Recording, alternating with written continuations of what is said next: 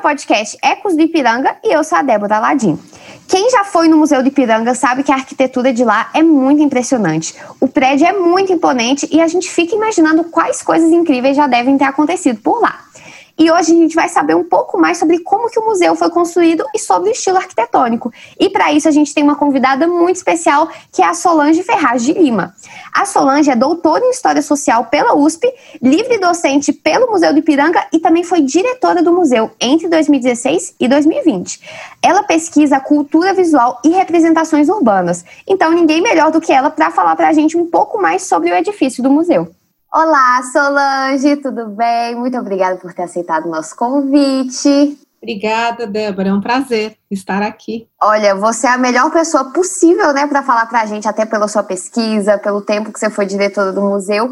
É, e eu li também que o Museu do Ipiranga é um edifício que tem um estilo eclético. O que, que isso significa em termos arquitetônicos? Então, é, o ecletismo, o eclético. O eclético é um pouco isso que a gente conhece no senso comum mesmo, né?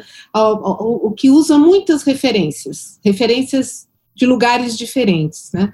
Então, o ecletismo é uma escola da arquitetura que surgiu no século XIX e que recupera é, repertório e estilos do passado. Uhum. É, do, da longa história da arquitetura. Então, estilos do, da arquitetura clássica, tal como praticada pelos gregos, pelos romanos, da arquitetura gótica, que foi praticada na Idade Média. Então, o ecletismo ele surge no século XIX e faz isso de uma maneira é, é muito é, faz isso de modo a melhor representar, por meio de uma linguagem arquitetônica, o sentido daquele edifício. Ele pensa o edifício, pensa a arquitetura como uma representação importante e que ela deve corresponder e ter uma simbologia toda é, definida e vai usar estilos do passado para melhor representar o sentido desse edifício. E assim, uma que eu pessoalmente acho muito bonito, que chama muita atenção, são os ornamentos que tem na fachada. E qual que é o papel é, desses ornamentos na, nesse tipo de construção, né? O que, que eles contam para a gente? Que nada é por acaso, né? É, nada é por acaso, exatamente, é. Débora. Então, você pode pensar, se você pensar no edifício do Museu do Ipiranga, ele é uma grande fachada. Sim. Ele tem 120 metros de fachada e ele até de profundidade não tem muito, são só 16 metros, mas ele é uma super fachada. E não é à toa isso, né? É, o, a, o próprio ecletismo, esse estilo, ele privilegia muito a fachada, porque a fachada é o lugar onde, por meio desses ornamentos, você pode é, é, representar e é, vários símbolos, né? Uhum. Então vamos pensar, o edifício ele foi construído para celebrar a independência, é um monumento, portanto, e como tal ele precisa ter uma grandiosidade e essa grandiosidade ela está expressa em alguns elementos da fachada. Então o frontão então vamos lá, vamos lembrar do como era o edifício. O edifício tem um corpo central e tem uma uma figura triangular bem na frente, que a gente chama de frontão. Né? E abaixo desse frontão nós temos ornamentos que representam o brasão do império, porque a, o monumento à independência foi um monumento é, pensado, né, desenhado pelo império, na verdade, né, encomendado por Dom Pedro II. Então nós temos lá em três nichos né, o brasão do Império, feito em estuque, que era uma técnica de modelagem, é uma técnica de argamassa, de cal, que mistura cal, areia e, por vezes, o gesso. Né? É, esse frontão ele está sustentado por colunas, né? colunas que é de um estilo clássico também, um estilo chamado coríntio, que é inspirado na folha de acanto. Né? E depois nós temos outros elementos na arquitetura, se a gente pensar no arremate em todo o telhado, né, que são de palmetas. É, e essas palmetas, elas também são inspiradas no elemento da natureza.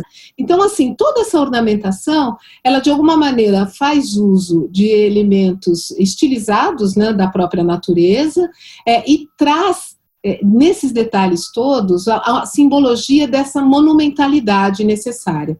Esse frontão, ele é típico da arquitetura clássica. Então, se a gente lembrar no famoso templo de Atena, do Partenon, nós vamos relembrar o que era esse frontão. E é por isso que ele está ali. Ele é para lembrar os edifícios é, que têm esse porte, são edifícios públicos.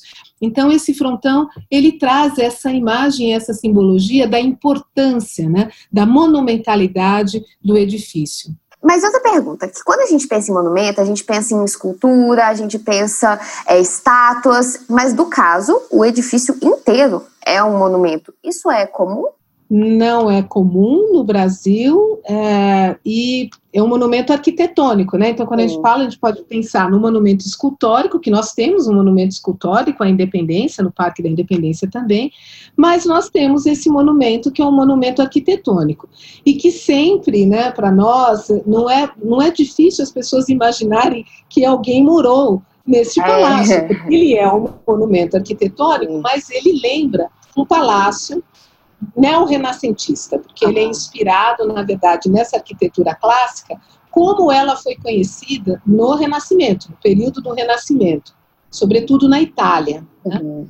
Nós temos um outro, e eu acho que esses dois monumentos eles estão até em diálogos, porque os projetos são contemporâneos, um monumento que é arquitetônico também, ao rei da Itália, e é um projeto, se não me engano, que é contemporâneo ao projeto do Tommaso Gaudêncio Bezzi, que era um, um italiano que, é de Turim, e esse monumento ele fica em Roma e é um monumento também à formação da nação italiana, que uhum. é o, o, monumento a Victor Emanuele. Né? Uhum. Né? Então, portanto, eu acho que esse, esse tipo de arquitetura monumental, e monumental graças a todos esses detalhes ornamentais, Sim. com esse tipo de implantação, é, no terreno, ele tem muito a ver com a formação dos estados nacionais. A gente está falando do século XIX, é um momento em que nós temos a formação dos estados nacionais e de todos aqueles símbolos que, que permitem marcar isso no território, né? Uhum. E eu acho que é o mesmo que acontece aqui. Mas sim, é um monumento arquitetônico, nunca ninguém morou lá, só o museu que passou a ocupar esse monumento. Mas muita gente acha, né, que era a casa é, dos, dos Dom Pedro. Mas aqui, e, igual você mencionou, ele foi feito, o próprio monumento, que hoje é o museu, foi construído no final do século XIX. Como que foi para construir uma, fazer uma obra daquele porte em São Paulo naquela época? Tinha pessoas capacitadas, mão de obra, é, enfim, até matéria-prima para conseguir fazer isso naquela época? É, isso é uma, é uma pergunta é, importante, porque imagina, São Paulo, São Paulo, ele, São Paulo começa a dar a sua grande virada de crescimento depois da instalação da estrada de ferro. Uhum. Né? Isso aí na década de 1860. Até então, São Paulo, diferentemente das outras capitais localizadas na beira do mar, portanto, num permanente contato aí é, com o Atlântico e com as rotas comerciais, São Paulo ficou um tanto isolado, né? Uhum. E com uma população é, que demorou muito a aumentar de forma expressiva. E isso vai começar justamente com a economia do café, é, nesse último período aí do século XIX. Mas quando esse monumento foi construído, é, São Paulo terminava mais ou menos na altura do que é o bairro, quem conhece São Paulo, é, do Cambuci, ali na Lava Pés, né? A uns 3 quilômetros da onde o monumento está. Então vocês imaginem, né, que a partir dali era uma estrada, um caminho de terra. É. A região do Ipiranga era uma região é, é, ali perto do riacho, portanto, com, com, uma elevação, mas uma terra muito vermelha, né? Ipiranga quer dizer isso, inclusive, né? Hum. Então, foi complicado fazer uma construção nessa distância. O BES ele foi muito hábil no seu projeto, o edifício é um edifício que tem uma estrutura incrível. Ele, inclusive, a gente pode dizer que ele é eclético nas suas técnicas, porque ali a gente tem tijolos, a gente tem o estuque, nós temos é, é, ligas metálicas também, que sustentam a clarabóia, pedra e muita madeira. Então, assim, é uma gama e uma diversidade de materiais que é muito surpreendente, né? Madeira de lei mesmo, nos pisos, ladrilhos hidráulicos, toda uma escadaria de mármore que veio da Itália, né? Então, a gente tem que imaginar que isso veio de outros lugares, materiais importados, subiu a serra de trem, é. foi construído um ramal para chegar até lá e para ser colocado ali. Né? Não havia ainda uma mão de obra especializada, isso é algo que vai começar a acontecer justamente a partir desse período.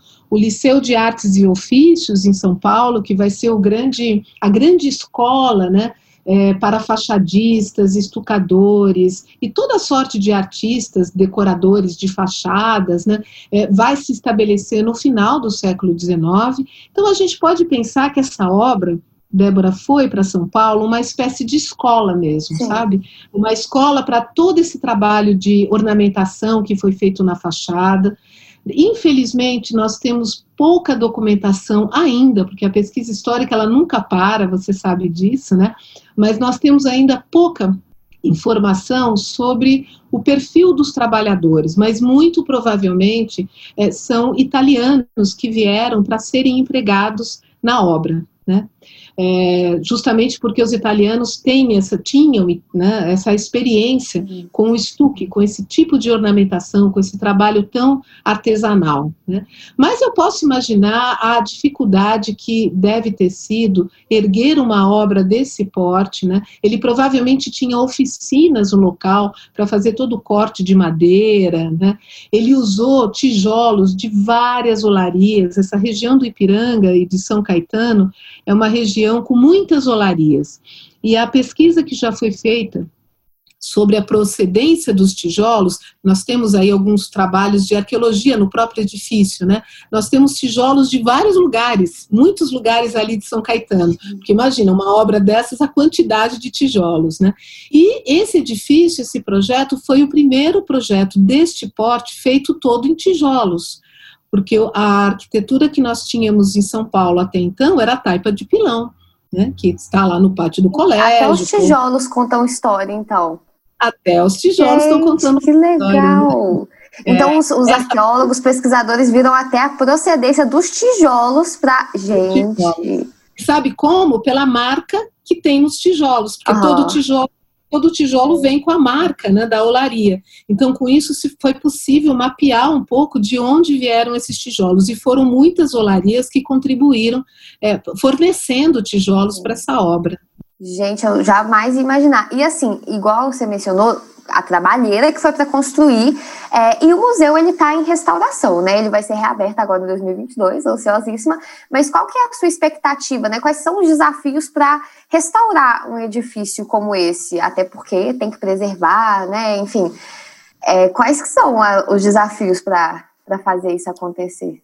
Olha, no momento, o nosso grande desafio é o tempo mesmo, né? Quer dizer, uma uhum. obra complexa de restauro, porque nós temos, na verdade, duas obras ali acontecendo ao mesmo tempo. A obra de ampliação, né? Nós vamos ter uma nova área que vai estar instalada abaixo ali daquela esplanada, aquela, aquela parte da frente do próprio edifício. E essa é uma obra de engenharia mais conhecida, ela tem os desafios, né? Mas o restauro, toda obra de restauro é uma obra que desafia muito, porque você nunca sabe o que você pode encontrar uhum. né, pela frente. São desafios é, de outra natureza. Né? Esse edifício ele foi estudado é, antes das obras começarem ainda e antes mesmo do projeto é, foram feitos diagnósticos, né? diagnósticos da argamassa dessa fachada, é, diagnóstico estrutural para ver como que o edifício estava implantado, ele tem uma, ele está bem estruturado ali, ele não tem, não corre nenhum risco, né? Eu acho que esses diagnósticos todos ajudaram muito a que, para que o projeto fosse muito bem feito e bem desenhado. Né? no, no, no, que se refere ao restauro. Então, acho que isso é um ponto importante e, portanto, o desafio é o tempo. Né? Nós estamos aí correndo contra o tempo, é, é, falando de um restauro que é praticamente artesanal. É. Ah, os operários que estão lá, foi construído um andaime enorme, né? Os operários que estão lá, eles ficam ali trabalhando artesanalmente em cada uma dessas palmetas que eu falei para você, desses estuques, né? Que todos esses ornamentos, que é uma fachada super ornamentada, tanto na face norte como na face sul, que ele é bem simétrico, né? Então eu acho que esse é o nosso grande desafio, mas é um trabalho belíssimo.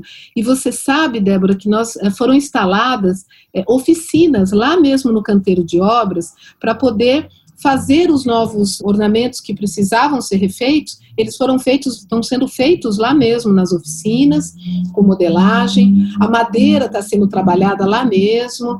É, tudo aquilo que foi retirado e que voltará para o edifício é, está sendo guardado do ponto de vista da arquitetura, né? Uhum. Está sendo guardado lá também. Então é um canteiro de obras muito diferenciado nesse sentido, porque ele está funcionando como uma espécie de oficina também uhum. para produzir esse material de uma forma o mais artesanal possível, mais próxima dos materiais que foram utilizados no século XIX. É muito né? delicado, né? né? Tipo assim, não é, não é uma reforma, é uma restauração. É, não é uma reforma. Por isso que toma tempo. É. toma muito tempo. Né? E assim, professora, a última pergunta que é mais pessoal, por quê? Você foi diretora do museu e eu sequer imagino, né? Por isso que eu estou perguntando quais que foram tipo os desafios os aprendizados que você teve, porque até nos últimos episódios a gente conversou com é, museólogos, enfim, e a gente entendeu, aprendemos que o museu é muito mais do que a parte que a gente visita, né? É a pesquisa, é tudo que acontece nos bastidores. Mas como que foi para você dirigir um museu que não estava aberto para visitação, né? Porque você teve que transpor as atividades do museu para outros lugares, manter a comunidade integrada com o museu, mesmo ele não estando aberto. É, isso foi um desafio e tanto, né? Eu acho que, na verdade, assim, nossa primeira sede fora do museu, é, primeiro foi é, levar esse tipo de de pensamento para todos. O uhum. museu não é só a sua área expositiva. Sim. Ainda mais um museu universitário, como é o caso do museu, que pertence à Universidade de São Paulo. Então, assim, as aulas, o acervo, é, entender né, e comunicar isso ao público. Aquilo que você vê numa área de exposição é, muitas vezes, menos de 5% do que nós ali cotidianamente cuidamos, pesquisamos, restauramos e tratamos nas chamadas reservas técnicas. Né? Nós temos uma grande vantagem que é estar dentro de um parque e integrar a uma universidade. Né? Então, isso nos permitiu que a equipe continuasse o seu trabalho de pesquisa, é, permitiu que o serviço educativo fizesse uso do parque para seguir com as suas atividades. E aí, uma característica muito especial do nosso serviço educativo, que ele também nunca pensou o museu como restrito à sua área expositiva. Uhum. Né? Então, nós temos muito mais a dizer sobre patrimônio, sobre história, sobre cultura material, que é o nosso campo de atuação, é, para além das exposições. E esse foi o nosso grande exercício. A partir de 2013, nós encontramos outras sedes né, para instalar as reservas técnicas, fizemos essa grande transferência de acervos, então foram mais de 200 mil itens e papéis, documentos textuais. Foi assim uma operação incrível que deu super certo. E o serviço educativo e o nosso, a nossa área de difusão cultural ocupava uma sala, uma casa inteira, continua ocupando, com atividades. Então, nós seguimos com as nossas palestras, o educativo seguiu com as suas oficinas, seguiu atendendo muitas vezes alunos né, e escolas, e se aproveitou do parque para falar sobre o edifício, sobre a necessidade de restauro do patrimônio é, brasileiro. Né? É, até Eu porque não dá para ignorar, né? Não dá para ignorar. Dá, né? é. Nós fizemos uma importante parceria com o Sesc Piranga, que uhum. é o uhum. nosso vizinho, é, desenvolvemos alguns cursos. Então, na verdade, o fechamento da, do edifício né, nos tirou de uma área de conforto, sabe? Mas é, foi provocador e nos fez afirmar essa natureza do museu. Uhum. O museu é um lugar é, muito maior do que apenas uma área expositiva ou uma área de programação cultural. Ele faz uso disso, mas ele tem mais coisas, né? E ele aconteceu e nós seguimos, né, com o trabalho com os acervos e com as nossas atividades educativas, fazendo parcerias e mantivemos o museu vivo, né? E agora aguardando só o edifício novo para a gente brindar com todos. Né? Animadíssima, né? vem 2022. Nossa, todos os episódios terminam assim, a gente pensando, oh meu Deus, quando chegar o dia, finalmente, subir a escadaria. É. Mas basicamente era isso, professor. Você tem alguma coisa que você quer adicionar?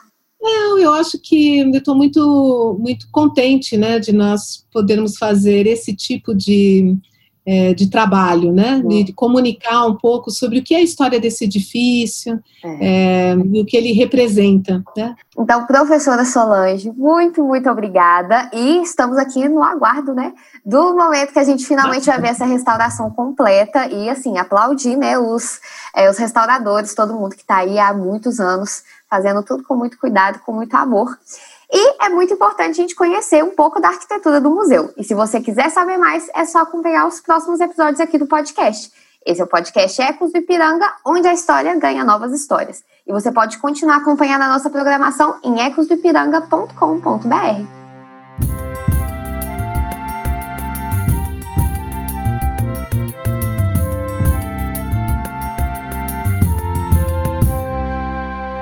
podcast foi um oferecimento do Museu de Piranga e foi gravado remotamente para respeitar o isolamento social.